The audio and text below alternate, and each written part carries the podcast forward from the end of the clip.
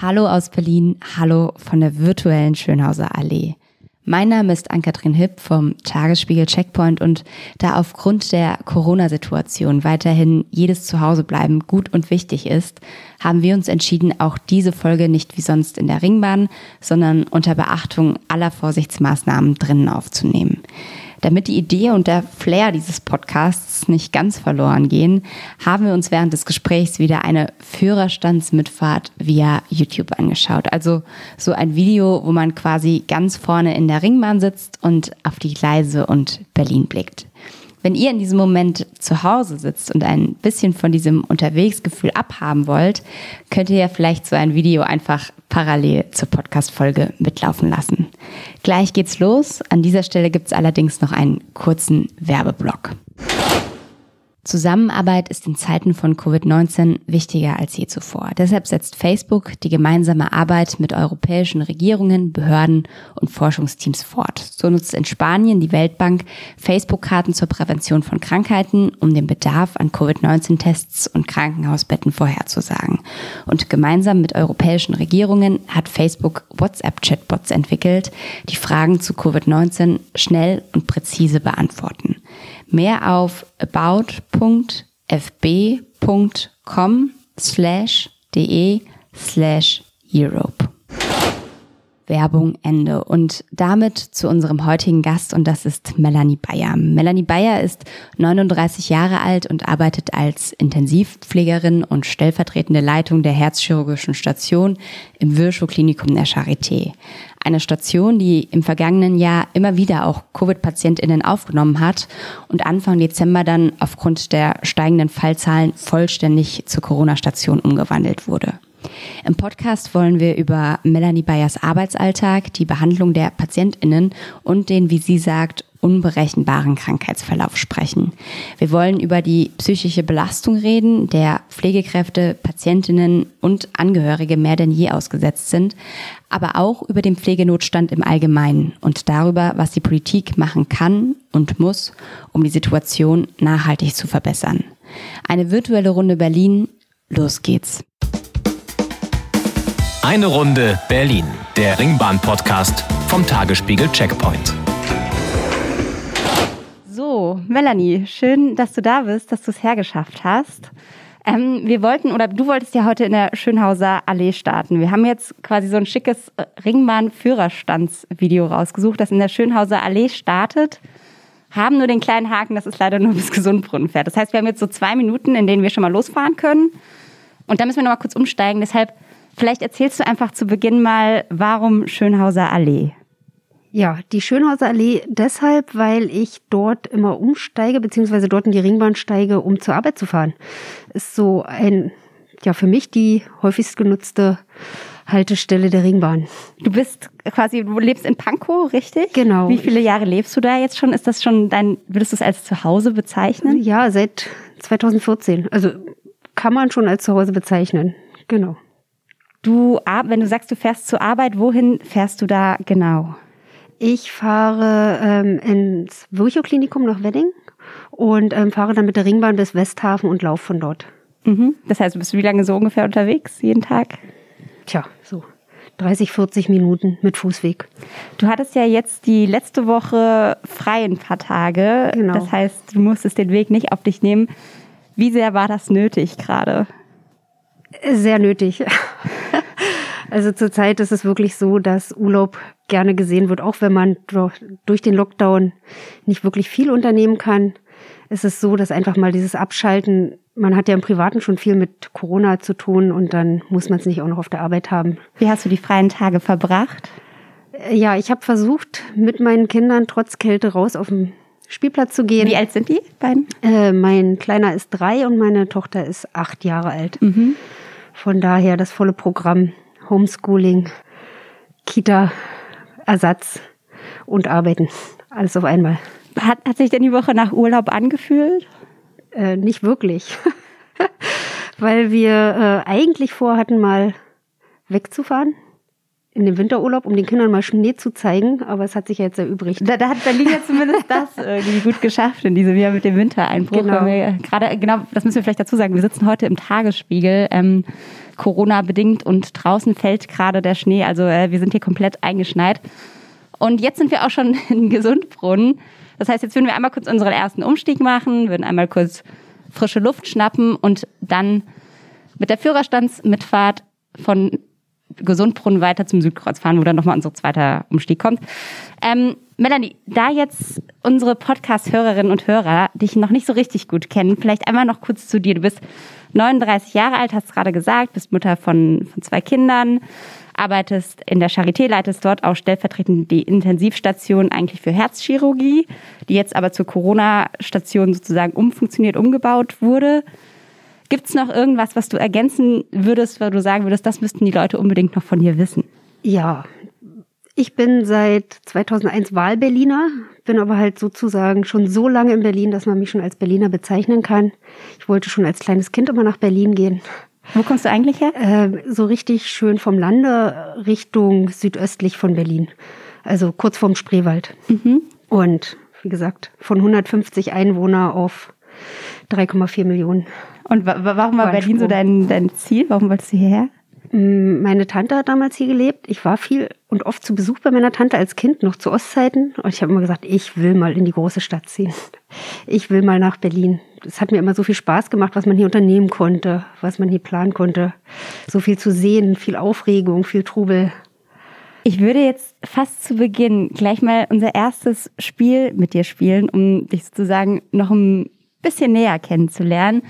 Das Spiel, das heißt Eine Station, Entscheidungen. Das funktioniert so, dass ich dir gleich immer zwei Auswahlmöglichkeiten gebe und du jeweils logischerweise dich für eins entscheiden musst. Es gibt keinen Joker, das heißt, du darfst nicht weiter sagen, sondern musst immer dich für eins entscheiden. Und wir sind jetzt tatsächlich gerade im Wedding eingefahren. Das heißt, sozusagen ab Wedding würden wir jetzt einfach mal starten, okay?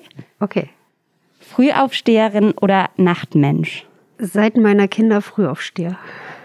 KDW oder Späti? Späti. Couch oder Cocktail? Cocktail.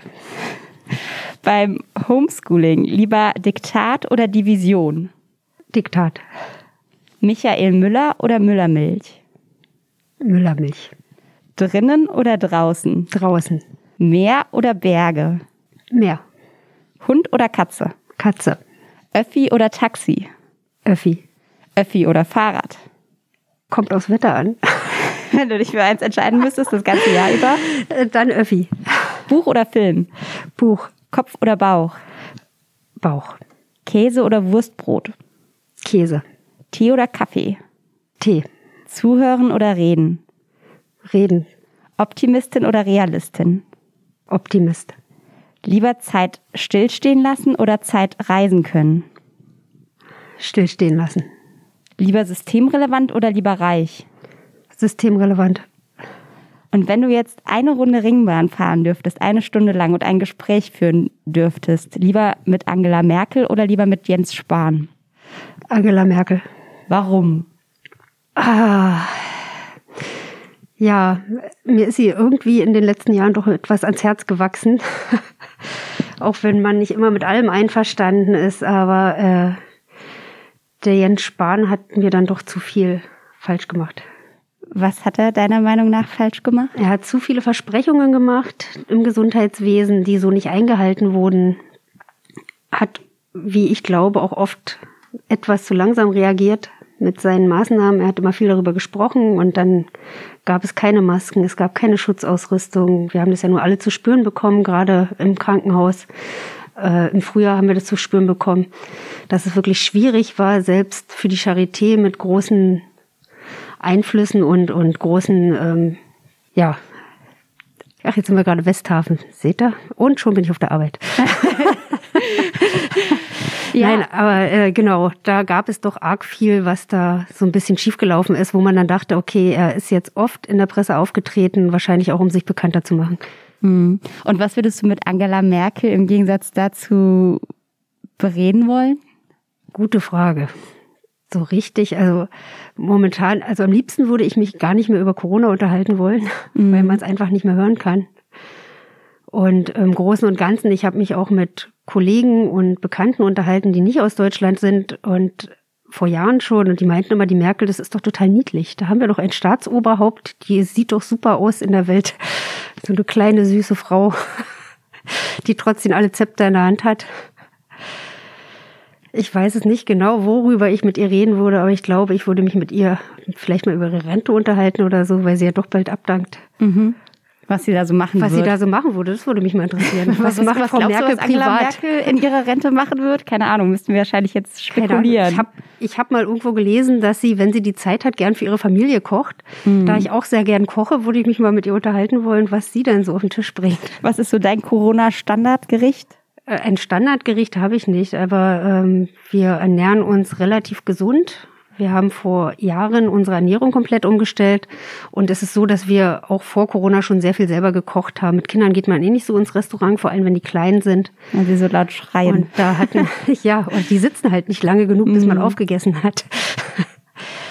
ja, das wäre doch mal mit Frau Merkel über Kochrezepte reden und äh, wie gesagt, eigene Corona-Kochrezepte gibt es jetzt nicht, aber wir denken uns immer was Schönes aus. Mhm.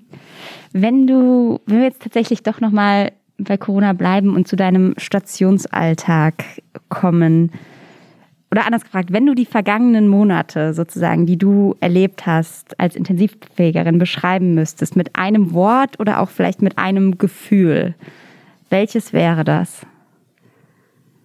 Beängstigend und Respekt vor der ganzen Sache. Kannst du es nochmal so ein bisschen erläutern? Nun ja, beängstigend. Als es im Frühjahr anfing, haben wir halt alle die äh, Bilder und die Nachrichten gesehen aus äh, Italien, wo es wirklich schlimm war und ähm, haben uns dann alle wirklich auf das Schlimmste eingestellt, was kommen wird. Wir hatten ja im Frühjahr zum Glück nicht so hohe Fallzahlen und damit natürlich auch nicht so hohe Bettenbelegungszahlen. Es hieß immer, okay, wir müssen Betten frei halten, wir müssen Betten frei halten. Die wurden dann zum Glück aber nicht so stark belegt mit Corona-Patienten. Auch im Frühjahr ist meine Station auch locker daran vorbeigeschlittert zur reinen Covid-Station zu werden. Das heißt, ihr hattet immer mal wieder so vereinzelt. Wir waren Patienten. Ausschlussstation und auf unserer Station, die hat 15 Betten. Wir haben, davon sind sechs Zimmer, sind ISO-Zimmer, Einzelzimmer mit Schleuse. Mhm. Und diese sechs Betten haben wir ähm, zum Teil für Corona-Ausschlusspatienten freigehalten. Und dann hatten wir im Frühjahr, ich sag mal so grob geschätzt, nach meinem Gefühl her, so circa bei jedem zehnten Verdachtsfall hatten wir ein positives Testergebnis. Okay. Ähm, Spätsommer oder Herbst, als es dann jetzt wieder Darf kam. Ich einmal noch kurz ja. zurück. Wann war, wenn du von diesen Anfängen sprichst, ja. wann war für dich der Moment, in dem du verstanden hast, also so dieser Covid-Moment, bei dem es bei dir Klick gemacht hat und du gemerkt hast, da kommt jetzt irgendwie was ganz schön Großes auch auf uns zu. Also das ist nicht was, was irgendwie weit weg in China passiert oder in Italien oder so, was ja auch nicht so richtig weit weg ist. Aber wann hast du gemerkt, was da eigentlich für eine riesengroße, langanhaltende Krise auf uns zukommt? Gab es da so einen Moment, an den du dich erinnerst? Keinen einzelnen Moment, aber man hat es gemerkt, dass immer mehr Kollegen auch auf einen zukamen und man hat die Angst gespürt in dem, was Sie gesagt haben. Alle hatten wir Angst. Wir wussten nicht, was auf uns zukommt. Wir wussten nicht, was äh, Corona jetzt genau bedeutet. Keiner kannte so richtig die ganzen Auswirkungen, die es dann hat, die Spätfolgen und, und, und, wovon man heute redet. Es war ja wirklich alles neu und niemand konnte genau was sagen. Niemand wusste genau, wo kommen wir hin und dann halt diese Bilder, wie gesagt, die man da gesehen hat aus Italien und so weiter, von völlig entkräfteten völlig fertigen äh, Mitarbeiter aus den medizinischen Bereichen. Dann die Angstbilder natürlich auch von den äh, Leichensäcken, die da teilweise gezeigt wurden. Und wie hat sich die Angst auf dem Flurfunk, sage ich mal, so bemerkbar gemacht? Also war es dann tatsächlich diese Unwissenheit? Ja, es war zum Großteil die Unwissenheit. Also wir wussten nicht, was hat es für Auswirkungen, wenn wir uns selbst anstecken. Wir wussten nicht, wie gut können wir uns jetzt eigentlich schützen. Wir haben Schulungen gehabt von Anfang an, wie wir richtig die Schutzkleidung anziehen zum größtmöglichen Schutz. Aber ähm, inwieweit das dann wirklich schützt, da, dazu gab es ja damals noch gar keine Studien oder irgendwas. Äh, und es ist deutlich aufwendiger, sich zu schützen vor äh, einer Covid-Infektion im Krankenhaus, wenn man die Patienten versorgt, als bei in Anführungsstrichen normalen Infektionskrankheiten, die mhm.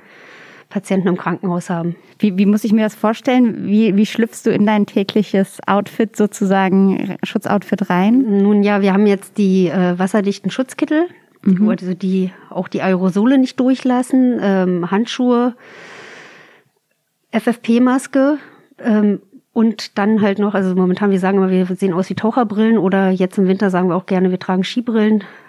Sind von namhaften Firmen, die dann auch wirklich die Skiläufer ausrüsten. Ach, wirklich? Ja, ja, die tragen wir dann damit bei bestimmten Tätigkeiten, die viel Aerosole, wo sich viel Aerosole bilden können, dass wir die nicht in die Augen bekommen, weil dann, wenn da kleinere Tröpfchen bei rumkommen, Covid auch über die Augen übertragen werden kann.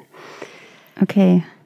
Und genau, jetzt wolltest du sozusagen, also dann war am Anfang war es noch relativ ruhig und dann kam der Sommer, Herbst. Genau. Und dann waren wir wieder, hatten wir wieder unsere Ausschlussbetten. Mhm. Die wurden wöchentlich fast erhöht. Und die Patienten, die wir dann als Ausschlusspatienten bekommen haben, von denen war mehr als jeder zweite positiv. Also das war ein deutlicher Unterschied zum Frühjahr. Und ähm, wenn die positiv getestet wurden, wurden sie abverlegt auf äh, schon vorhandene Covid-Stationen. Es wurden ja gleich zu Beginn wieder die Covid-Stationen vom Frühjahr wieder reaktiviert. Und wenn sie halt negativ waren, kamen sie auf die entsprechende Intensivstation, die sich dann halt um die Erkrankung bemüht hat. Dann im Dezember sozusagen ist die Entscheidung gefallen, dass ihr eine komplette genau, eine reine Anfang, Anfang Dezember kam dann die Ankündigung, dass wir zusätzlich jetzt zur reinen Covid-Station werden was uns alle ein bisschen, äh, naja, geschockt hat, sage ich mal so, weil wir äh, anfangs dachten, okay, als herzchirurgische Station, äh, jemand, der eine herzchirurgische, einen herzchirurgischen Eingriff hat, der sollte auf keinen Fall natürlich mit irgendwelchen Infektionskrankheiten in Berührung kommen. Und dann wurden die Herzoperationen bei uns nicht abgesagt. Es wird weiterhin operiert, aber die sind dann äh, tatsächlich ins Herzzentrum verlegt worden, die Patienten danach für die Intensivüberwachung damit wir Covid-Patienten betreuen können. Und wie viele, das heißt, ihr habt aktuell 15? Wir haben Betten insgesamt 15 Betten. Für, und wie viele Pflegekräfte seid ihr auf der Station? Hm, da nicht alle voll arbeiten, kann man das jetzt nur grob sagen. Also wir sind, glaube ich, knapp 45 Personen an Pflegepersonal auf den Stationen. Die wenigsten arbeiten aber wirklich zu 100 Prozent, also 40 Stunden in der Woche. Viele arbeiten reduziert, was im Schichtdienst ein trotzdem manchmal als Vollarbeiten vorkommen kann. Und ähm, wir sind im Schnitt pro Pflegekraft sind es drei bis vier Covid-Patienten. Im besten Fall sollten es natürlich nur äh, ein, äh, zwei ITS-Patienten auf eine Pflegekraft kommen. Hm. Wie kann ich mir denn den Alltag vorstellen? Also wenn du jetzt, ich weiß nicht, hast du immer vor allem Frühschichten oder Spätschichten oder hast du da, ist das bunt gemixt? Also eigentlich ist es bunt gemixt, aber seit ich Kinder habe, äh, arbeite ich natürlich lieber im Frühdienst, mhm. weil ich dann noch mehr Zeit für die Familie habe. Wenn du uns in so eine Schicht mitnimmst, so einen, so einen Alltag, wie, wie fängt der an? Wie sieht der aus?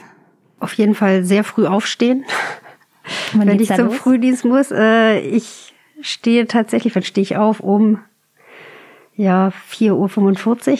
Mhm. Also eine doch recht frühe Zeit. Und dann ja, mache ich mich fertig, mache mich auf den Weg zur Arbeit. Auf Arbeit ankommen geht ja seit Monaten schon nur noch, ich muss immer meinen Dienstausweis dabei haben, den ich vorzeigen muss, damit ich überhaupt reingelassen werde ins Krankenhaus. An allen Eingängen stehen inzwischen Sicherheitsleute, die kontrollieren, wer rein und raus geht. Die ganzen Nebeneingänge sind alle zugemacht worden. Es gibt jetzt nur noch drei Haupteingänge, die offen sind und die man überhaupt noch betreten kann. Und dann, ja, umziehen. Inzwischen alles mit Maske. Und dann beginnen wir in der Regel damit, dass wir morgens eine große, kurze Großübergabe machen, wo wir alle mit Maske, mit FFP-Maske natürlich zusammensitzen, vom Nachtdienst kurz einmal alle Patienten erzählt bekommen, die auf Station sind, machen eine Einteilung, wer welche Patienten bekommt und dann geht man zu den entsprechenden Patienten und bekommt dort von der vorherigen Schicht die Übergabe am Bett. Und wie also vielleicht zwei Fragen. Einerseits, wie ist der Zustand, also wie kann ich mir denn den Zustand von einem Covid-Patienten vorstellen, der bei euch dann schon auf der Intensiv liegt? Und auch wie betreuungsintensiv ist der? Also das sind ja dann schon die Menschen, stelle ich mir vor, die, denen es schon richtig mies geht, wenn die auf eine Intensivstation ein, ähm, ja, stationiert werden. Ja, nun ja, die haben meistens schon den Covid-Befund, den haben sie meistens schon, weil äh, man wird nicht sofort intensivpflichtig nach einer Corona-Infektion. Das entscheidet sich nach so zwei bis drei Wochen nach Infektion ob der Körper die Corona-Infektion gut überstanden hat oder ob es doch ein schwererer Verlauf wird, sodass man direkt auf die Intensivstation kommt. Die sind sehr luftnötig, die haben wirklich Probleme mit der Atmung, was natürlich jedem Angst macht, wenn man nicht richtig, wenn man Luft holt und nicht genug Luft bekommt, sind die Leute auch ängstlich. Und wenn sie dann auf die Intensivstation kommen, haben alle aufgrund der ganzen Nachrichten, die in den letzten Monaten auf uns eingeprasselt sind, wirklich viele große Ängste und haben Angst, wirklich die Station nicht mehr verlassen zu können. Das ist oft so. Und meistens sind die noch ansprechbar. Das sind wache, orientierte Menschen.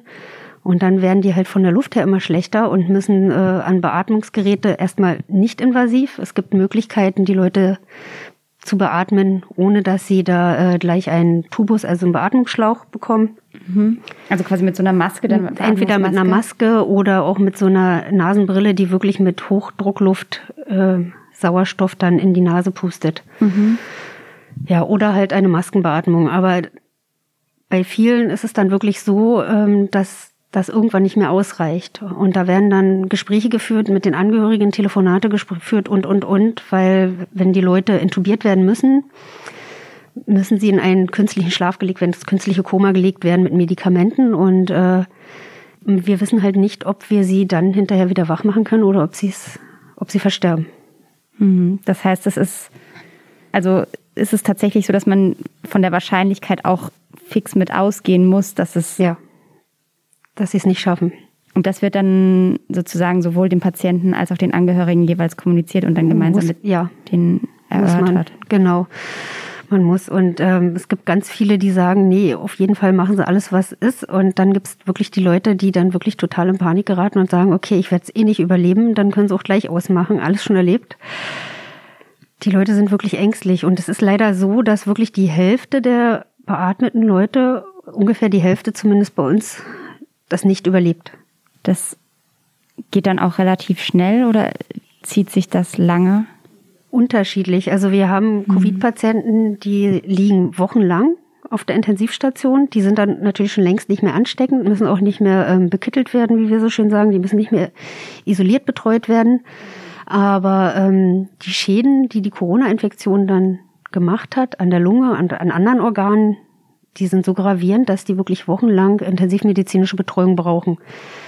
Das Tückische dabei ist wirklich, dass das so schnell geht. Man weiß nicht, es gibt wie ein Schalter und auf einmal wird die Lunge entweder ganz schlecht oder sie erholt sich plötzlich wieder. Und das mhm. ist so ein bisschen tückisch, weil wir können es vorher nicht sagen. Keiner kann es sagen. Dann sagt man, okay, ihnen geht's wieder besser und zwei Tage später ähm, liegen sie intubiert, beatmet und im Bauchlage in ihrem Bett und man denkt sich, gut, warum eigentlich? Ich hatte jetzt zwei Tage frei und der war auf dem Weg der Besserung und auf einmal geht's dem so.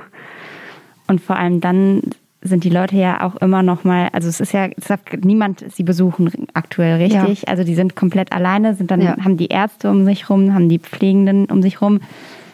Ich stelle mir das auch psychisch unfassbar schwer vor. Also wie gehst du da auch mit den Leuten um? Wie versuch, kann, kann man versuchen, die zu unterstützen, wenn die Du sagtest, da ist da ein, ein Mann gewesen, der hat direkt gesagt, alles abschalten. Wurde dann tatsächlich alles abgeschaltet? Nein, nein. Wir sind dann mit ihm und auch den Angehörigen ins Gespräch gegangen und ähm, es gibt ja diese Besucherausnahmeregelung. Das heißt, wenn Patienten zum Beispiel ähm, versterben, wenn es klar ist, zum Abschied nehmen oder so, dürfen Angehörige trotzdem kommen. Mhm. Die stehen dann halt hinter einer Scheibe in der Schleuse, dürfen natürlich auch trotzdem nicht rein zu ihnen, aber ähm, es gibt immer so Ausnahmen und dann muss man halt abwägen, was ist jetzt wichtiger. Das Wohl des Patienten, dass er sich nicht aufgibt, das ist extrem wichtig und das Wichtigste für die Leute ist einfach mal die Familie, der Halt aus der Familie und nicht irgendwelche Leute, die voll vermummt fremde Leute, die voll vermummt zu ihnen hineinkommen, wo sie am nächsten Tag nicht mehr wissen, ob es jetzt derselbe ist oder ob es jemand anderes ist, weil ja doch alle gleich aussehen, wenn sie da komplett mit Maske und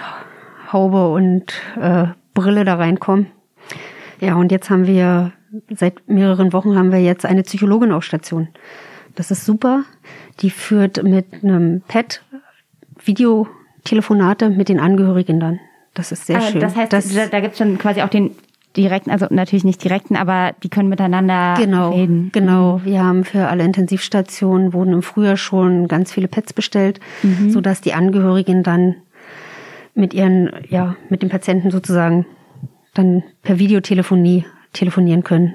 Das bringt denen viel. Also ist natürlich deutlich schöner, als wenn die jetzt nur sich am Telefon hören oder ja. Also ich stelle es mir unfassbar schlimm erstmal tatsächlich ja, vor. Ja, ist es auch. Also es ist sehr schwer teilweise mit den Leuten zu kommunizieren, also nicht zu kommunizieren, aber wie soll ich jemanden groß aufbauen und Mut zu sprechen, wenn ich selber immer wieder sehe, wie schlecht oder wie, ja, wie schlecht es einigen geht oder wie schlimm der Verlauf sein kann. Ja, die wollen dann immer wieder hören gern, die Leute, nee, alles wird gut, aber ich kann ja nicht hingehen zu jemandem und sagen, alles wird gut, wenn ich überhaupt gar nicht abschätzen kann, welchen Verlauf die Erkrankung bei ihm nehmen wird. Das heißt, was sagst du dann? Na, ich sage. Also wie, wie, spricht man, wie spricht man jemandem Mut für eine, für eine Situation zu, die eigentlich komplett mutlos ist? So. Ja, also gesagt, ja ich versuche, ich versuche wirklich so, ich frage nach ihrer Familie. Die Leute erzählen gern, die erzählen gern von ihrer Familie, von ihren Liebsten, von ihren Angehörigen, von Hund, Katze, was auch immer sie noch zu Hause haben. Ja, das hilft immer viel, wenn man mit denen darüber redet. Das baut ein bisschen auf, wenn sie sich daran halten können. Gesagt, immer wieder ein bisschen ins persönliche Gespräch gehen. Nicht nur kurz und knapp, ich mache jetzt das und das, sondern solange wie die Patienten wirklich voll da und ansprechbar sind, auch wirklich das Gespräch suchen. Das Ärgerliche ist, irgendwann werden die von ihrer Luftnot so übermannt, dass sie nicht sprechen können. Wenn die auch Masken beatmet sind, können sie nicht reden, beziehungsweise sie können es versuchen, es versteht nur keiner, weil sie direkt hinter dieser eng anliegenden Maske sind. Ist denn genug Zeit aktuell für das Gespräch? Also hast du das Gefühl, schüttelst den Kopf, das sieht ja. jetzt keiner.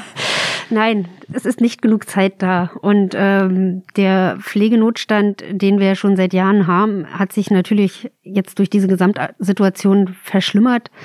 Aber dafür haben wir jetzt Gott sei Dank diese Psychologin auf unserer Station, die auch nicht nur für die Patienten und Angehörigen da ist, sondern auch für uns als Personal hm. da ist, dass wir das Gespräch mit ihr suchen können. Wie ging es dir denn in den letzten Monaten? Ich meine, du hast, wenn du sagst, jeder zweite oder dritte schafft es nicht tatsächlich. Das heißt, es gab ja wahrscheinlich dann auch bei dir auf der Station schon einige, die es ja. nicht geschafft haben. Also ihr müsst die dann wahrscheinlich ja auch zum, ich weiß gar nicht, also Abtransport klingt so falsch, aber ihr seid ja dann wahrscheinlich auch danach dafür verantwortlich, die ja. fertig zu machen ja. und zu, zu verabschieden. Also wie, wie geht's dir damit? Wie schaffst du das? Gerade alles? Ich, wenn ich weiß, dass ein Patient ähm, es nicht schaffen wird und das absehbar ist, es hängen ja auch sehr viele Maschinen und Medikamente an den Patienten. Das passiert dann auch alles in Rücksprache und nach Abschied neben der Familie. Und wenn man dann die Maschinen oder die Medikamente sozusagen ausstellt, weiß man, okay, der Patient wird jetzt innerhalb weniger Minuten versterben oder so, dann versuche ich möglichst beim Patienten zu sein in der Zeit, auch wenn der Patient dadurch, dass er im künstlichen Koma liegt, nichts mitbekommt. Aber es ist mir selber geht's besser, wenn ich hinterher weiß, ich war zum Zeitpunkt, als er verstorben ist, bei ihm und er ist nicht alleine gestorben. Das hilft mir ein Stück weit. Obwohl ich sagen muss, dass das Sterben in den letzten Wochen wirklich schlimm war. Also wir haben normalerweise nicht so viele Patienten, die bei uns versterben. Und es ist doch ein deutlicher Anstieg jetzt mit den Corona-Patienten. Kann man das gewesen. irgendwie beziffern, wie viele das in den letzten Wochen mehr oder minder? Nee, so genau kann man das nicht beziffern. Aber wenn wir plötzlich in einer Schicht äh, drei Todesfälle haben bei 15 Patienten, dann ist das äh, schon heftig. Das waren jetzt die schlimmen Tage, wenn es dann wirklich, aber wenn innerhalb von nicht mal acht Stunden drei Leute versterben, ist das schon viel. Und dann kommt ja sozusagen danach auch noch das Päckchen, dass man irgendwie sich auch um die Angehörigen genau. nochmal weiter kümmern ich muss. Ich bin immer wieder dankbar, dass ich kein Arzt bin, der die Angehörigen anrufen muss und sagen muss, jetzt ist jemand verstorben. Da bin ich immer wieder sehr froh drüber, dass das nicht in meinen Aufgabenbereich fällt. Aber genau, dann kommen die Angehörigen. Dann Corona-bedingt ist das alles sehr schwierig. Die ganzen Hinterlassenschaften, was die Leute mit ins Krankenhaus gebracht haben, Kleidung, Wertsachen und so weiter, das muss ja dann alles wieder irgendwie abgeholt werden. Es ist zurzeit alles sehr schwer. Ja, was das angeht, die können ja nicht einfach vorbeikommen und sagen, so, ich hole mal schnell die Sachen ab. Da muss man wieder irgendwie Bescheid geben. Da ruft der Pförtner an und fragt, ob die wirklich durchgelassen werden dürfen und, und, und. Das ist nicht so einfach. Also mir tun wirklich auch die ganzen Angehörigen und Familien leid, die jetzt da so, so schlimme Verluste oder auch auch wenn es die Leute schaffen. Ist ja nicht gesagt so, okay, die haben jetzt die Intensivstation hinter sich gebracht und jetzt ist alles wieder schön.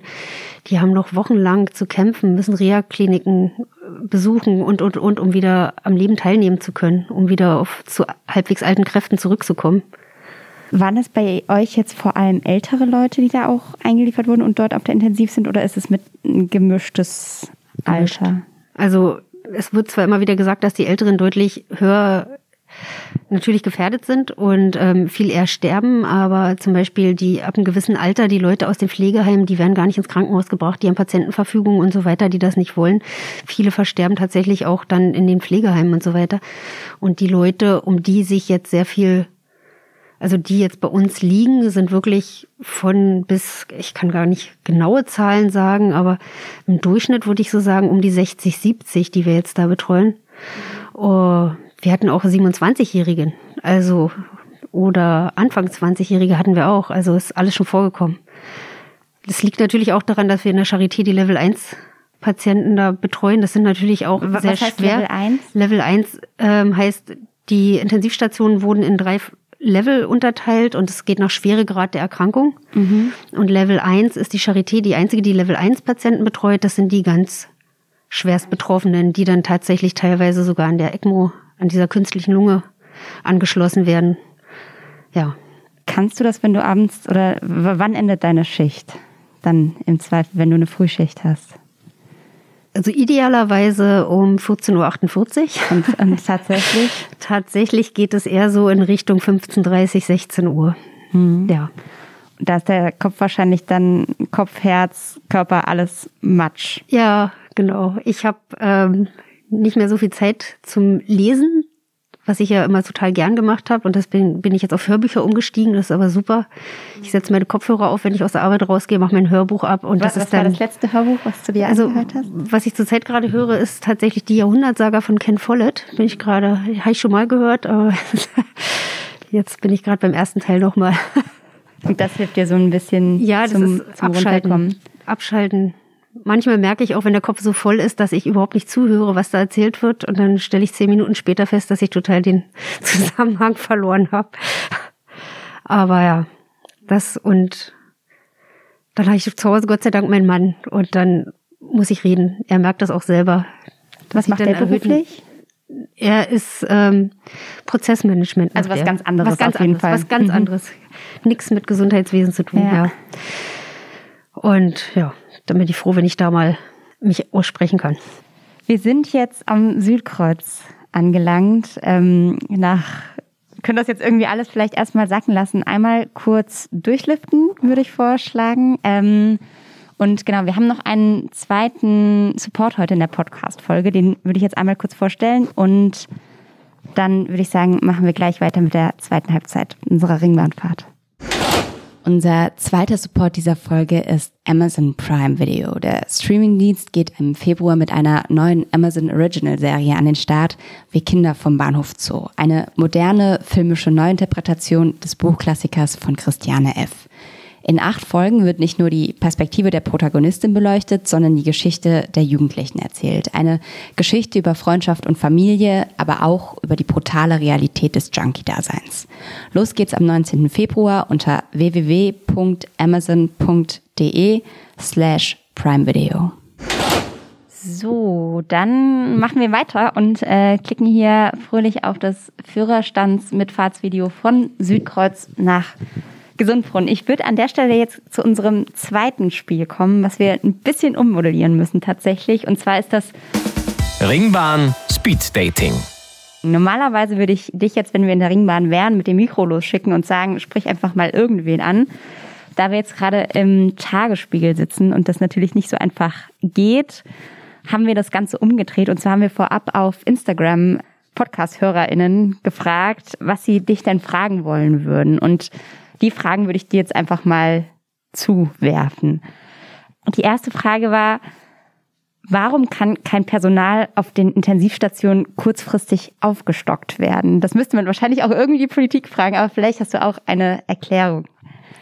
Ja, ähm, im Qualimix, wie es jetzt so schön heißt, wurde ja Personal aufgestockt, aber das ist nicht, es ist ausgebildetes Personal, aber nicht für Intensivstationen ausgebildet. Und ähm, so eine Einarbeitung auf der Intensivstation äh, ist zeitaufwendig und beinhaltet sehr viel und deshalb kann ich einfach so das Personal aufgestockt werden. Konntet ihr denn, wenn du sagst, konntet ihr mit den Leuten irgendwie was anfangen oder also hat euch das irgendwie geholfen oder war es eigentlich mehr zusätzlicher Aufwand, weil du sagst, weil das Personal nicht geschult war? Äh, es hilft. Also es hilft schon. Ne? Man kann äh, Sachen, die jetzt nicht so kompliziert oder komplex sind, die kann man denen natürlich übertragen. Das hilft auch schon mal. Also so, wenn es um eine Körperpflege oder so geht, äh, die haben wir alle in der Ausbildung gelernt, auch ohne Intensiverfahrung. Ähm, wenn es um Blutabnahmen geht, das kann man auch machen. Ja, dann die Auswertung der Blutwerte, das wird dann wieder, das fällt dann wieder in unseren Aufgabenbereich. Medikamente aufziehen und so weiter. Das ist das können die Medizinstudenten natürlich nicht. Wir haben jetzt auch sehr viele Medizinstudenten bekommen, die auf Station aushelfen. Aber wenn wir zum Beispiel die Patienten in Bauchlage bringen müssen, dafür braucht man im Idealfall vier Pflegepersonen und einen Arzt für einen Patienten. Und äh, da ist jede Hand gefragt und da kann jeder mit anpacken. Wie oft muss das, wie oft passiert das, dass man, also man muss ja manchmal, glaube ich, auch wenden. Ja, sozusagen. ja. Also wie, wie oft, wie oft passiert das am Tag? Also die Patienten werden, äh, wenn die in Bauchlage gebracht werden, verbleiben die für 16 Stunden in Bauchlage, die Patienten, und werden dann für acht Stunden wieder zurückgedreht auf den Rücken. Okay. Ja, und dann geht das Spiel von vorne los. Und sag mal zum Thema Hygiene, die können ja wahrscheinlich auch nicht mehr einfach aufstehen und sich waschen. Das heißt, das ist Nein. Äh, bei den Corona-Patienten ist auch noch was, was ihr alles das machen wir mitmachen alles müsst. Ja, ja. Genau. Und das sind sozusagen einfach in der Schutzkleidung damit. In Schutzkleidung ja. und genau, wenn man dann einen so einen Patienten morgens komplett versorgt hat, äh, wünscht man sich zu duschen. Hm. Wie lange wie lang dauert das pro Patient? Kannst du das irgendwie einschätzen? Naja, die Körperpflege an sich ist jetzt gar nicht mal so aufwendig, aber dann wirklich die Mundpflege. Man muss immer gucken, gerade wenn die intubiert sind, mit dem Tubus, mit den ganzen Schläuchen, die haben ja überall Schläuche von Medikamenten, von Drainagen, von allem Möglichen. Deswegen, das ist. Und äh, der Corona-Patient hat oft sehr viele Maschinen dann noch dran, ob es die Dialyse ist oder die Beatmung. Es gibt dann noch eine zusätzliche Beatmung, ist dann die NO-Beatmung, wenn er die auch noch dran hat, dann sind wir schon bei drei Maschinen und wie gesagt, dann ist so ein Patientenbett mal schnell umstellt mit diversen Maschinen, um die man dann auch noch rundherum klettern und steigen muss. Es ist aufwendig. Die nächste Frage, ja. die schließt vielleicht auch tatsächlich ganz gut daran an, was du auch gerade beschrieben hast. Ähm, wie schaffst du das, beziehungsweise wie schafft man es, selbst resilient zu bleiben oder zu werden? Na, man hat ja schon so seine Schutzmechanismen von vorher. Ich habe ja auch vorher schon auf der Intensivstation gearbeitet und auch vorher war es so, dass die Patienten schwer krank waren. Und man hat so seine Strategien. Wie gesagt, ich äh, rede sehr viel mit meinem Mann darüber. Und ähm, wo ich auch immer einen Bezug zu habe, ist meine Schwester. Meine Schwester ist ursprünglich selbst ausgebildete Krankenschwester, hat dann aber nochmal studiert und ist jetzt völlig in eine andere Richtung gegangen. Aber ähm, wenn ich sie anrufe, die weiß immer, wovon die Rede ist. Obwohl mein Mann inzwischen auch schon bald Profi ist, der kennt sich auch schon mit allen Begrifflichkeiten aus, muss sich ja viel von mir anhören. Aber ja, also wie gesagt, drüber reden ist für mich so meine Nummer eins Strategie. Und ich habe meine Familie, also ich habe meine Kinder, die sind auch nochmal eine sehr gute Ablenkung. Die nächste Frage ist, hat sich das kollegiale Verhalten im Vergleich zu vor Corona verändert? Also unter euch, unter den Pflegekräften? Ich glaube nicht. Also wir waren vorher schon ein Team, ein super Team, muss ich mal sagen. Also ich arbeite auf einer Station, was ein ganz tolles Team hat. Wir sind auch ein sehr junges Team. Die meisten Mitarbeiter sind, glaube ich, noch jünger als ich. Wie viele Frauen und Männer habt ihr bei euch? Ich glaube, so ein Drittel Männer und mhm. zwei Drittel Frauen, würde ich jetzt mal so vermuten. Es kann auch ein bisschen mehr männliches Personal sein. Ungefähr.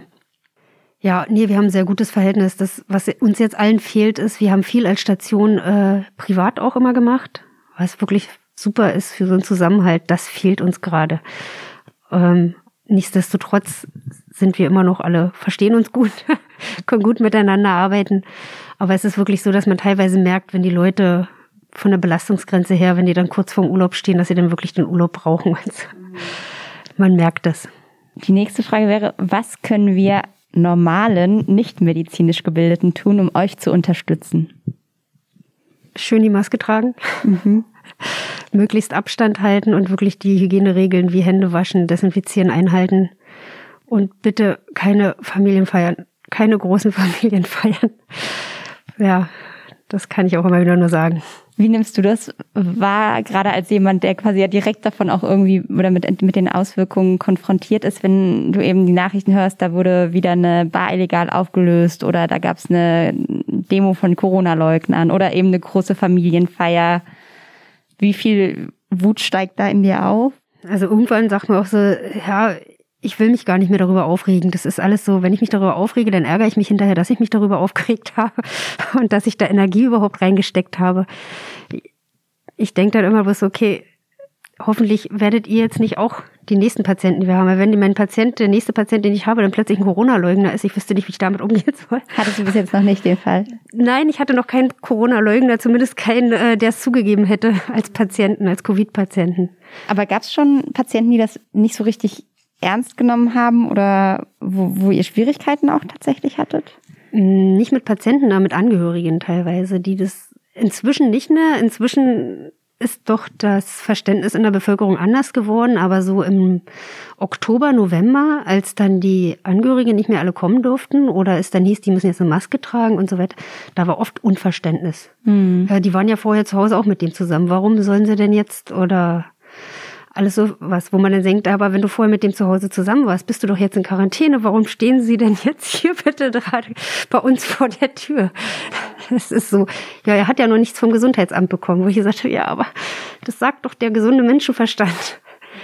Wenn ich ungeschützten, also ohne Maske und allen Kontakt zu jemandem hatte, der Corona positiv ist, dass ich mich dann in Quarantäne begebe und nicht noch durch Berlin fahre, am besten noch mit den Öffentlichen. Aber das ist ja schön, dass sich das zumindest gebessert hat. Und die letzte Frage, die gestellt wurde, oder also wir haben ein bisschen aussortiert, aber ähm, worauf freust du dich nach der Pandemie am meisten? Oh, endlich wieder mich mit Freunden treffen, mit Leuten treffen. Irgendwo ohne Maske hin. Das, also wirklich, die Kontakte, die sozialen Kontakte, die fehlen, glaube ich, allen und wieder irgendwo hingehen. Ich habe schon zu meinem Mann gesagt, wir waren jahrelang nicht mehr tanzen, in irgendeinem Club oder so, ich habe schon gesagt, wenn Corona vorbei ist, werden die Kinder mal zu Oma gegeben, dann gehen wir mal wieder tanzen. Gibt es sonst irgendwelche so Berlin-Plätze, wo du sagen würdest, das sind so Orte vielleicht, auf die dir am meisten fehlen? Ich weiß nicht, irgendeine Stammbar oder das war Bali für eine Auszeit oder ich weiß. Ja, ja. ich habe, ich bin mit meinen mit meinen Mädels, also ich habe wirklich Freundinnen, die ich noch aus dem Abitur habe äh, und wir sind fast alle nach Berlin gegangen damals und wir haben es wirklich durchgezogen. Wir treffen uns einmal im Monat und gehen abends zusammen essen. So, und das haben wir jetzt im letzten Jahr, glaube ich, ganze zweimal hinbekommen, weil es ja pandemiebedingt alles gar nicht mehr ging. Und wirklich, also ich freue mich schon wahnsinnig drauf, wenn ich irgendwann wieder am Ostkreuz ins Glory Duck mit meinen Mädels gehen kann. ja, oder auch meine Lieblingssauna im Pankow, wenn die endlich wieder aufmachen darf. Das ist auch immer sowas. Bist du eigentlich schon geimpft? Ja. Schon zweimal auch? Ich bin auch schon zweimal geimpft, genau. Ich war eine der allerersten, die eine Impfung erhalten hat. Mhm. Schon am 30. Dezember habe ich meine erste Impfung bekommen. Da gab es ja ganz ad hoc plötzlich den Aufruf, wir haben Impfstoff für Mitarbeiter. Bitte meldet euch, wer geimpft werden möchte. Und dann war ich tatsächlich, muss ich zugeben, ich war ein bisschen verängstigt. Ich habe erst mal gewartet. Dort sind einige Kollegen von mir zum Impfen gegangen und ich habe gesagt, okay, wenn ihr alle morgen gesund wiederkommt, gehe ich morgen. Und es sind, alle, es sind alle wieder. gesund wiedergekommen. An dieser Stelle Entwarnung an alle, die noch Angst haben. Es sind alle ja, gesund wiedergekommen. Es sind alle gesund wiedergekommen und ich bin am nächsten Tag auch zum Impfen gegangen und hatte dann halt diese klassischen Symptome wie Schmerzen, Muskelschmerzen im Arm halt nach der Impfung. Was hältst du denn von der Debatte, die Geimpften frühzeitig wieder ins Leben zurückzulassen, sozusagen? Da würdest du ja dann zum Beispiel mit dazugehören. Genau, nur durfte meine Familie nicht mitkommen.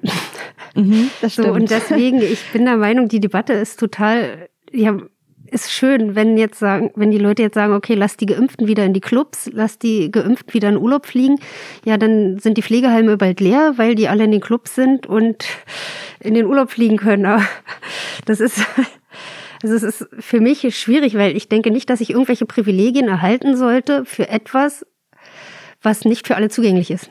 Solange nicht für jeden frei zugänglich der Impfstoff da ist, bin ich der Meinung, dürfen sie auch nicht von Privilegien für die schon Geimpften einräumen. Hast du denn in deinem Kopf so eine, also es ist jetzt auch sowieso nochmal mit der Mutation und man weiß alles nicht so genau. Hast du in deinem Kopf irgendwie eine Zeitspanne, für wann du wieder mit Normalität planst oder lässt du dir das, versuchst du das komplett zu vermeiden?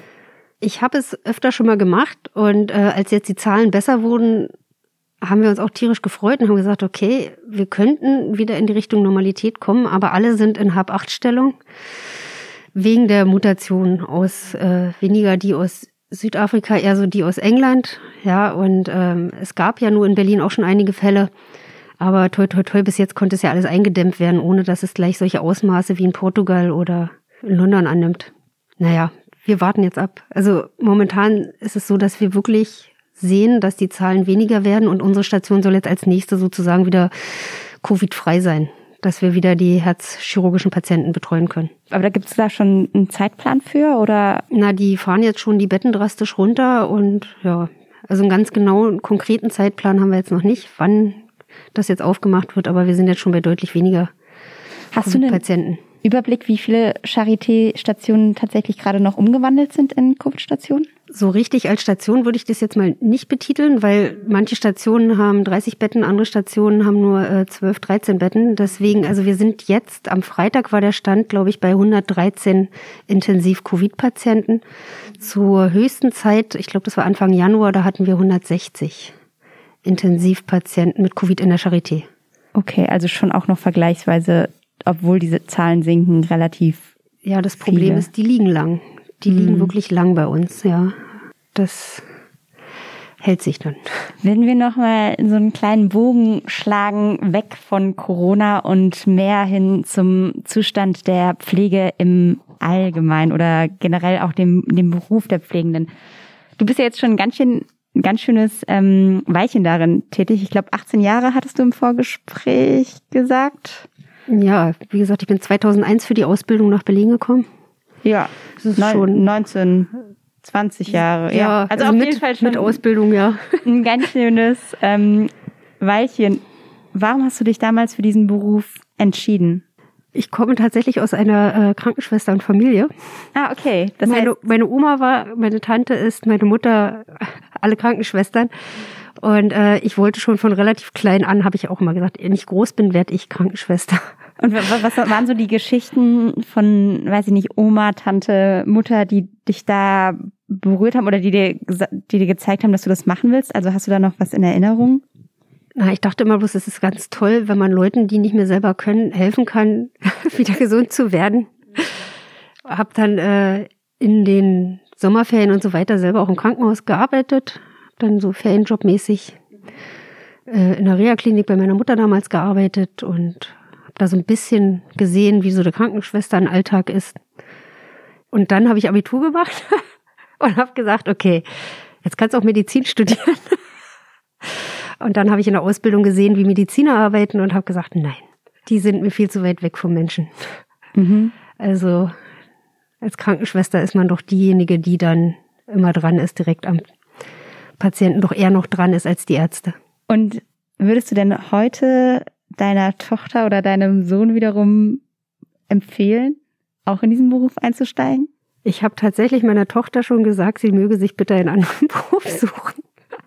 Ich liebe meinen Beruf über alles wirklich, aber es teilweise macht es einen auch wirklich fertig. Also ich habe ihr gesagt, wenn sie mal später soweit ist, soll sie erstmal gucken, was sie wirklich interessiert. Sie ist ja erst acht. Mhm. Aber äh, dann habe ich gesagt, okay, dann schau, was dich interessiert, was du gerne machen möchtest und ob du das dann wirklich möchtest mit den Schichten. Ich glaube, das Schlimmste ist die Schichten. Also wie gesagt, ich habe es bei meiner Mutter gesehen, als ich selbst Kind war und ich habe es gehasst, dass meine Mutter ständig am Wochenende arbeiten musste, dass sie Silvester arbeiten war, dass sie äh, an Feiertagen arbeiten war, wenn die anderen immer mit der Familie was gemacht haben. Und jetzt tue ich es meiner Familie auch an arbeite an den Tagen, wo andere immer frei haben. Wie gesagt, ich mache meinen Beruf total gern. Er gibt einen total viel wieder, aber es ist auch wirklich anstrengend. Vor allem in den letzten Jahren immer anstrengender geworden. Mit zunehmendem Pflegemangel und ja. Das ist ja so ein bisschen diese, was du beschreibst, auch diese Diskrepanz, die ja dieser Pflegeberuf gerade in den letzten Jahren, vielleicht ja auch Jahrzehnten schon so ein bisschen erlebt hat. Ne? Also auf der einen Seite, man hat eine total hohe Belastung, hat aber auch super viel Verantwortung für die Menschen. Und wie du sagst, ihr seid die, die ganz, ganz nah dran sind, die irgendwie, wo ja auch das, Men also neben dem Fachlichen auch das Menschliche noch dazu kommt, was ihr irgendwie leistet. Und auf der anderen Seite gibt's aber dann total wenig Geld und eine irgendwo auch geringe Anerkennung für diesen Beruf. Wie sehr denkst du darüber nach und wie sehr ärgert dich das auch? Naja, also erstmal ist es so, dass wir alle, das haben wir immer schon festgestellt, jeder, der in der Pflege arbeitet, hat ja irgendwo ein Helfersyndrom. Ansonsten wären wir in dem Beruf nicht gelandet. Aber ähm, die Arbeitsbelastung ist so dramatisch gestiegen, sage ich mal, seit ich die Ausbildung beendet habe bis jetzt. Also wir haben gefühlt nur noch die Hälfte an Personal, aber die Patienten werden aufwendiger. Jetzt auf der Intensivstation nicht, aber ich habe ja früher auf Normalstationen gearbeitet und da war es gang und gäbe, dass ähm, selbstständige Patienten und Pflegefälle halt ins Krankenhaus zur Behandlung kamen. Durch Einführung der DIGs ist es dann so geworden, dass die selbstständigen Patienten alle ambulant nur noch behandelt wurden, dass fast nur noch Pflegefälle ins Krankenhaus kamen. Und die sind natürlich deutlich aufwendiger, aber gleichzeitig zu dem erhöhten Pflegeaufwand, den wir als äh, Pflegekräfte haben, wurde es weniger Personal. Es wurde irgendwie mhm. so wie die, ähm, ja, die Arbeitsbelastung gestiegen ist, so ist auch das Personal reduziert worden. Also was es eigentlich noch viel schlimmer gemacht hat. Gibt es auch viele Leute bei euch, die deshalb dann schon wieder hingeworfen haben oder was heißt hingeworfen, aber die gegangen sind, weil es ihnen einfach eine zu große Belastung wurde? Ja, also ich habe auch Kollegen gehabt, die völlig in andere Sparten eingestiegen sind. Eine Kollegin gehabt, die ist zur Polizei gegangen, ich auch gesagt habe, bist du dir sicher, dass es eine Verbesserung ist? Ja. Aber du hast selbst noch nicht drüber nachgedacht? Äh, nicht wirklich. Ich wüsste gar nicht, was ich anderes machen soll. Wir sind jetzt gerade an der Stockauer Straße. Ich mache genau. jetzt einen ganz kurzen Cut. Wir können ja. gleich wieder in dieses Thema einsteigen. Aber du wolltest auf jeden Fall ein Erlebnis zur Stockauer Straße, Na, hast du im Vorhinein Ein großes gesagt, Erlebnis will ich gar nicht erzählen, sondern ich habe da früher gewohnt im Friedrichshain und äh, mhm. äh, da bin ich immer mit der Ringbahn damals immer bis Stockauer Straße gefahren. Das war mein Haltebahnhof. Ich war ehrlich gesagt noch nie an der Storkower Straße. Ja. Was gibt's da so? Äh, nicht viel. also das, das ist ein Möbelhaus. Also vielleicht ein Baumarkt. Alle, wenn wir jetzt da gerade drauf gucken ähm, auf unseren äh, auf unsere Führerstandsfahrt, man sieht eigentlich nur die Ringbahn und drumherum sieht man ehrlich gesagt kahle Bäume, ne? Also ähm, ja, es ist alles zugebaut. Es ist ja direkt sozusagen die Grenze zwischen äh, Lichtenberg und Friedrichshain und ein Stück weit noch Prenzlauer Berg ist ja wie so ein Dreiländerdreieck so ein bisschen. Mhm.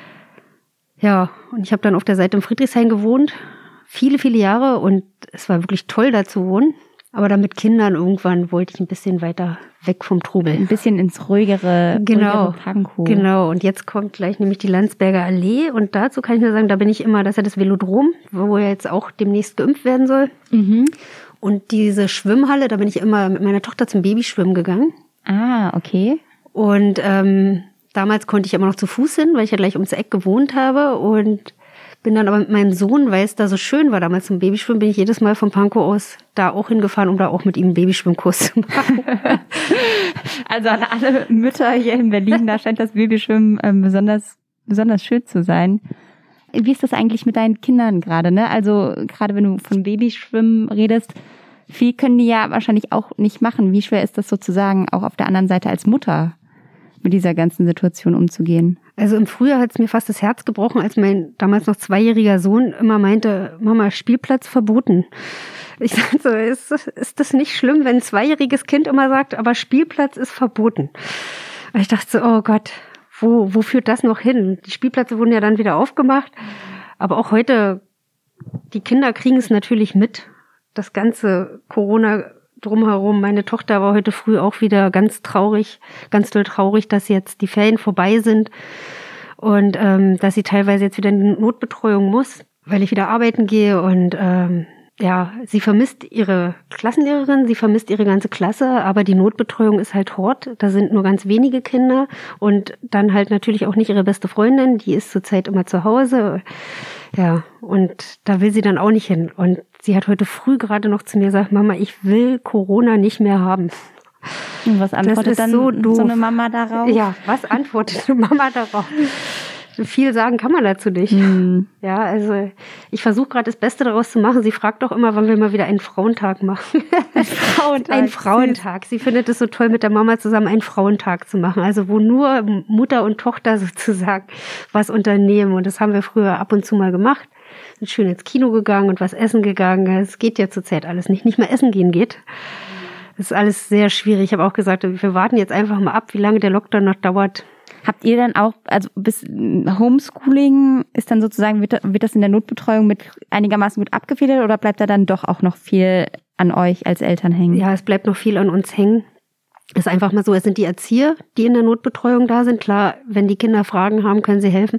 Aber sie können sich natürlich nicht die ganze Zeit daneben setzen und denen nun erklären, wie funktioniert der Rechenweg oder ähm, wie leite ich jetzt irgendwelche Sachen ab von dem, was ich da lese? Weil auch das sind ja nur Erzieher und so. Wir kriegen, wir haben wirklich eine tolle Klassenlehrerin, muss ich mal sagen, die sich sehr viel kümmert und die uns immer äh, ordentlich Briefe und äh, E-Mails oder E-Mails schreibt, wie wir die Kinder an die Themengebiete ranbringen sollen, wie sie es im Klassenverband machen würde. Und äh, das geht aber in, in der Notbetreuung nicht. Und dann setze ich mich mit meiner Tochter abends hin und sage, was sie am nächsten Tag bitte alles machen soll und mache dann auch Klebchen dran an dem Heft und markiere ihr das noch. Ja, und dann kommt sie jedes Mal nach Hause. Aber Mathe habe ich nicht gemacht, das wollte ich zu Hause machen. Nein. Mathe war ihr zu schwer. Und ich denke so, nein, gerade Mathe. Und Videounterricht hat sie oder? Nein, die zweite Klasse hat noch keinen Videounterricht. Okay. Was wir haben ist, unsere Lehrerin macht dreimal in der Woche ein ähm, Videochat für eine Stunde mit den Kindern. Das ist immer ganz schön. Da sehen die doch alles. Ist heute, ähm, wir haben dann auch mal eine Nachmittagsrunde für die Kinder, die in der Notbetreuung sind. Äh, wir machen dann heute um 16 Uhr, darf meine Tochter auch eine Buchvorstellung online machen. Jetzt bin ich mal gespannt. Aber ähm, die Grundschüler, die ganz Kleinen, haben noch keinen Videounterricht. In dem Sinne wie die Großen. Ja, aber dann kommen sie zumindest einmal die Woche irgendwie. Ja, dass die sich sehen können, genau. Zusammen. Ja, ähm, ich weiß gar nicht, wir sind jetzt gerade an der Greifswalder Straße. Das heißt, wir haben noch so zwei Stationen vor uns. Vielleicht machen wir noch mal kurz tatsächlich den Schlenker zu der Pflegekrise, sage ich mal. Gibt es denn irgendwas, wo du sagen würdest, das wären Maßnahmen, die die Politik noch nicht ergriffen hat, die zwingend notwendig wären, um diesen Beruf einerseits für euch wieder arbeitsleichter sozusagen zu machen, aber auf der anderen Seite ist die, die, die ganz großen Probleme kommen ja überhaupt erst noch. Also es gibt ja unterschiedliche Prognosen, die von bis zu 400.000 ähm, bis 500.000 Pflegekräften sprechen, die bis 2030 fehlen. Das heißt, es muss ja unbedingt was gemacht werden. Hast du dir mal Gedanken darüber gemacht, was, was für dich das wichtigste oder die wichtigste Stellschraube wäre? Na, ich, man hört ja immer wieder in der Presse, dass bessere Arbeitsbedingungen gefordert werden im Sinne von, wenn der Beruf attraktiver gemacht wird. Die Sache ist die, dass man halt ein Krankenhaus nicht abends zumachen kann, damit alle nachts immer schön frei haben und auch an den Wochenenden und Feiertagen nicht. Das heißt, die Schichtarbeit wird immer und ewig bleiben bei Mitarbeitern im Krankenhaus.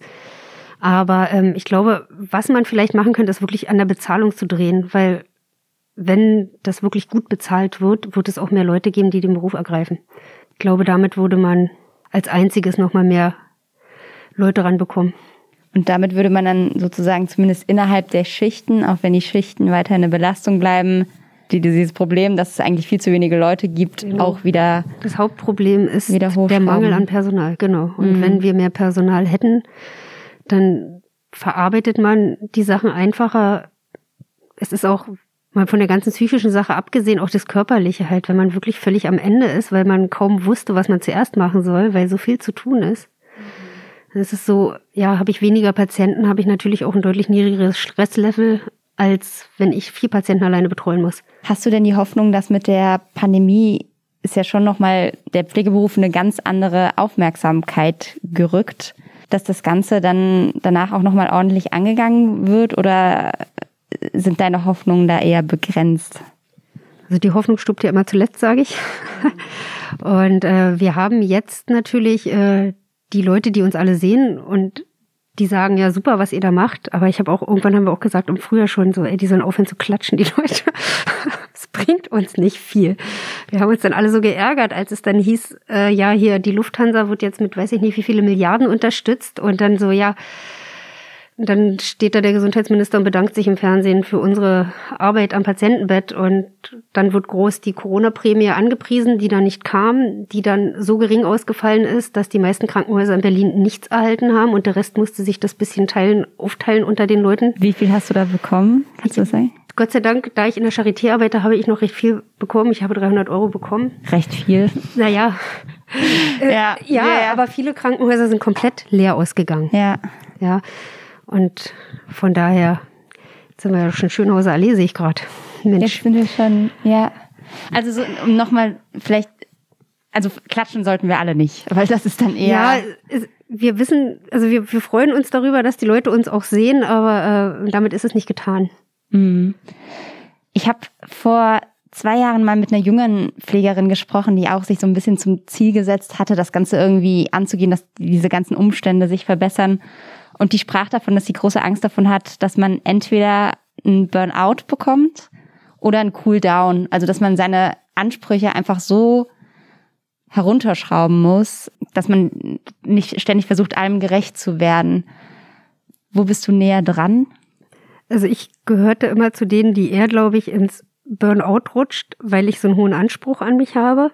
Habe aber gerade jetzt auch in der Pandemie gelernt, einfach mit weniger sich auch mal zufrieden zu geben. Es bringt mir nichts, wenn ich völlig fertig nach Hause gehe, weil ich Sachen, die nicht so wichtig sind, nicht geschafft habe. Und habe gelernt, wenn ich einfach einen Schritt zurückgehe und mir selbst nicht mehr ganz so hohe Ziele stecke, dass ich dann damit besser umgehen kann. Wie gesagt, ansonsten rutscht man wirklich ins Burnout. Mhm. Aber ich bin weit, weit entfernt vom Cooldown.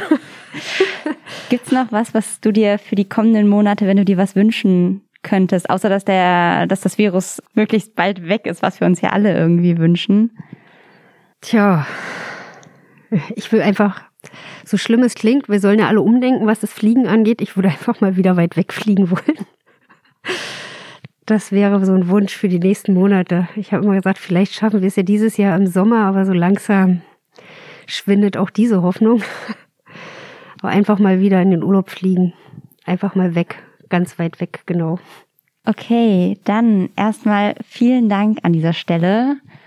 Wir sind eingefahren, wir sind am Ende unserer Ringbahnfahrt. Schön, dass du dir die Zeit genommen hast. Morgen musst du wieder zur Arbeit nach deiner Morgen zum Pause. Spätdienst. Spätdienst fängt wann an? 14 Uhr. Bis 22.30 Wenn alles klappt. Wenn alles klappt. Sozusagen, okay. Ja, dann ganz viel Kraft äh, dafür an dieser Stelle. Und ähm, genau, noch schöne Grüße zu Hause an alle vor ihren Podcast-Hörgeräten. Schön immer ordentlich Maske tragen. Und ähm, an dieser Stelle noch ein mini kleiner Hinweis in eigener Sache. Wir haben nämlich auch eine Kolumne im Tagesspiegel von der Kollegin Julia Prosinger, die auch einen Herrn, der in der Intensivpflege arbeitet, begleitet und dort immer wieder über aktuelle Erlebnisse schreibt. Wäre sicher auch was, wo man mal wieder reinlesen kann. Und genau, an dieser Stelle danke und wir verabschieden uns. Bis bald. Eine Runde Berlin, der Ringbahn-Podcast vom Tagesspiegel Checkpoint.